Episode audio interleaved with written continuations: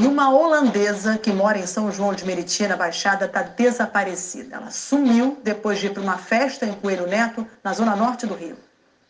A holandesa de 36 anos, Brit Bloom, está desaparecida desde o dia 10 de dezembro.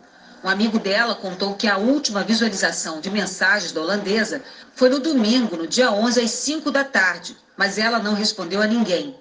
Brit Bloom nasceu em Amsterdã, mora no Brasil há 14 anos e escolheu o bairro Jardim Paraíso, em São João de Meriti, para viver.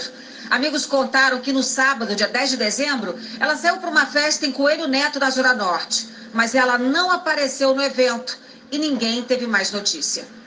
Um amigo contou que no dia da festa, Brit chegou a mandar uma mensagem para uma amiga dizendo que iria se atrasar, pois resolveria um assunto de trabalho e que seria coisa rápida. Desde então, Brit Bloom está desaparecida. De acordo com amigos, antes de se mudar para o Rio de Janeiro, Brit Bloom morou em São Paulo. A holandesa tem uma filha de 13 anos que mora na capital paulista com o pai. A mulher, segundo conhecidos, possui imóveis em São Paulo que ela aluga. A holandesa também atua como tradutora de textos para complementar a renda.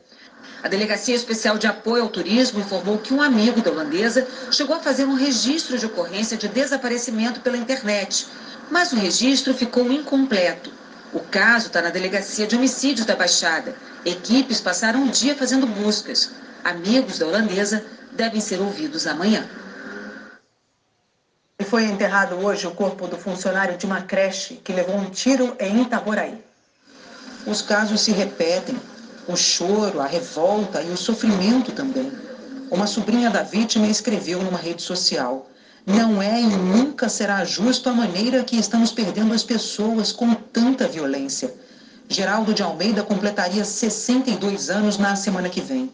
Deixou a esposa, duas filhas e quatro netos. Ele trabalhava como faxineiro numa creche municipal em Itaboraí. Ontem de manhã, Geraldo participava de uma confraternização dos funcionários. Acabou baleado ao sair para comprar algo para a celebração. Quando as pessoas correram, ele correu que nem outras pessoas. Testemunhas contaram que havia um confronto entre bandidos e policiais militares. Em nota, a PM informou que, em depoimento, os policiais envolvidos na ocorrência declararam que no momento da ação estavam sob forte ataque armado, o que não os possibilitava a permanência no local para o isolamento da área. Ainda segundo a nota, após socorrer o ferido, a equipe arrecadou a arma usada pelos criminosos para que não fosse levada pelo restante do bando. A Delegacia de Homicídios investiga se o tiro que matou Geraldo partiu da arma de PMs ou de bandidos. Ainda faltam 11 dias para o fim de 2022. Até agora, o Instituto Fogo Cruzado registrou 105 vítimas de balas perdidas na região metropolitana do Rio. Deste total, 25 morreram, como Geraldo de Almeida.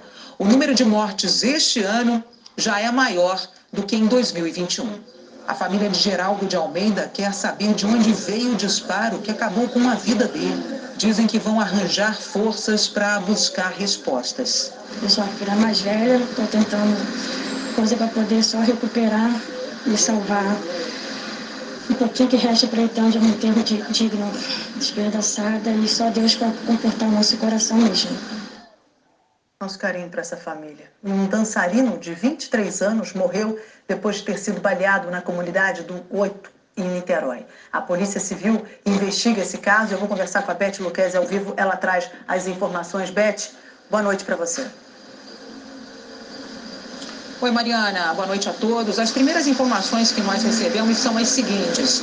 A Polícia Militar foi até a comunidade da Otto, que fica na Engenhoca, em Niterói, checar denúncias de que homens estariam planejando, então, assaltar, fazer assaltos na Avenida Professor João Brasil, que fica no Fonseca. Segundo a Polícia Militar, quando os PMs chegaram ali na região, tentaram abordar cinco homens que logo atiraram contra os PMs que tiveram que revidar. Ainda de acordo com a Polícia Militar, logo depois, um desses cinco homens foi encontrado morto. Ele foi identificado como Matheus Bruno dos Santos, de 23 anos. A família do Matheus diz que não houve confronto, diz que os PMs chegaram atirando e que Matheus não era bandido. Ainda segundo a família, o Matheus, ele cuidava de cães e fazia trabalhos como dançarino e ator.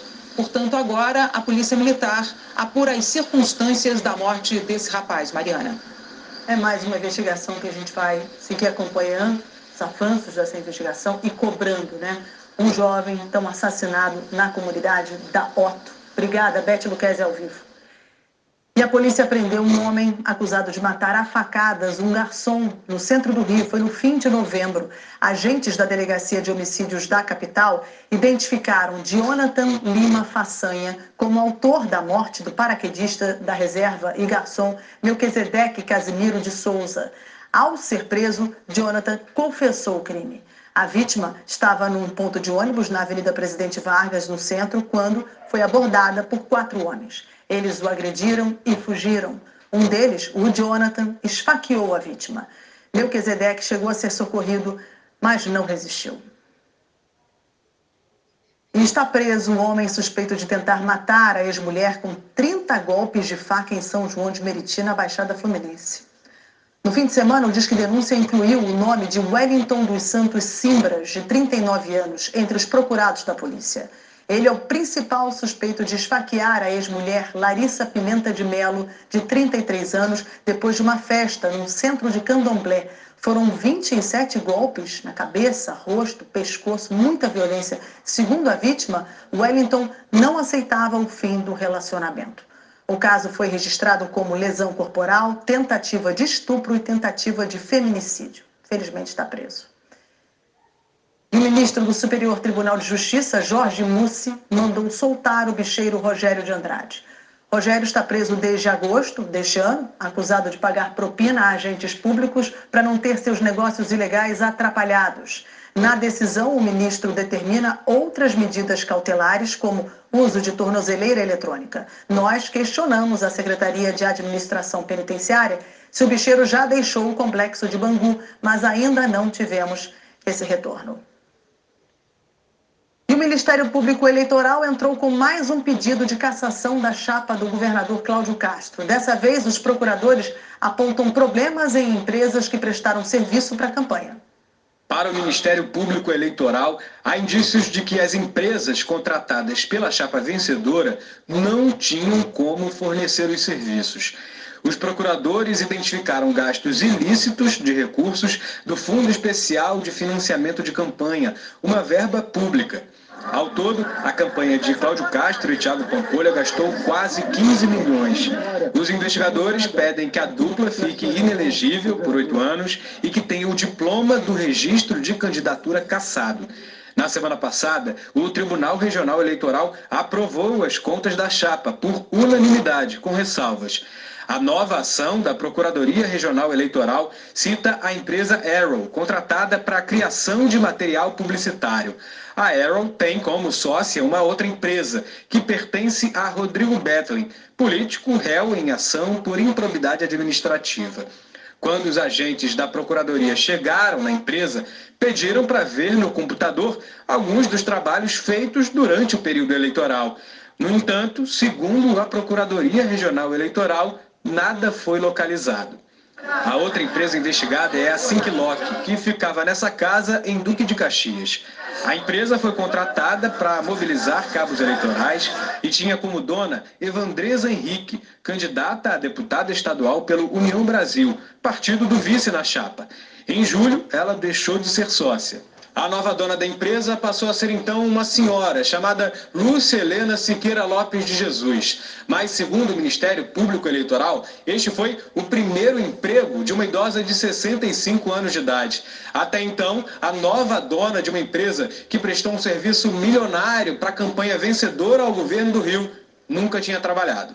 A Sinklock, que já tinha mudado de dona, mudou também de endereço.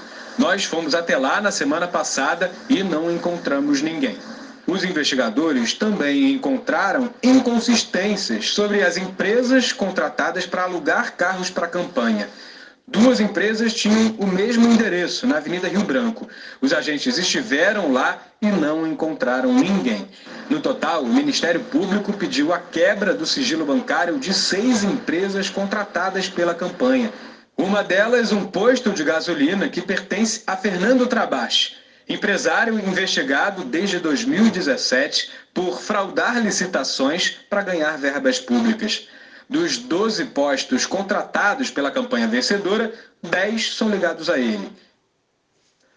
A coligação Rio Unido e Mais Forte disse que todas as empresas que prestaram serviços à campanha do governador Cláudio Castro e do candidato a vice Tiago Pampolha foram regularmente contratadas e que todos os serviços foram devidamente executados e os documentos comprobatórios reconhecidos pela Justiça Eleitoral, que aprovou as contas por unanimidade.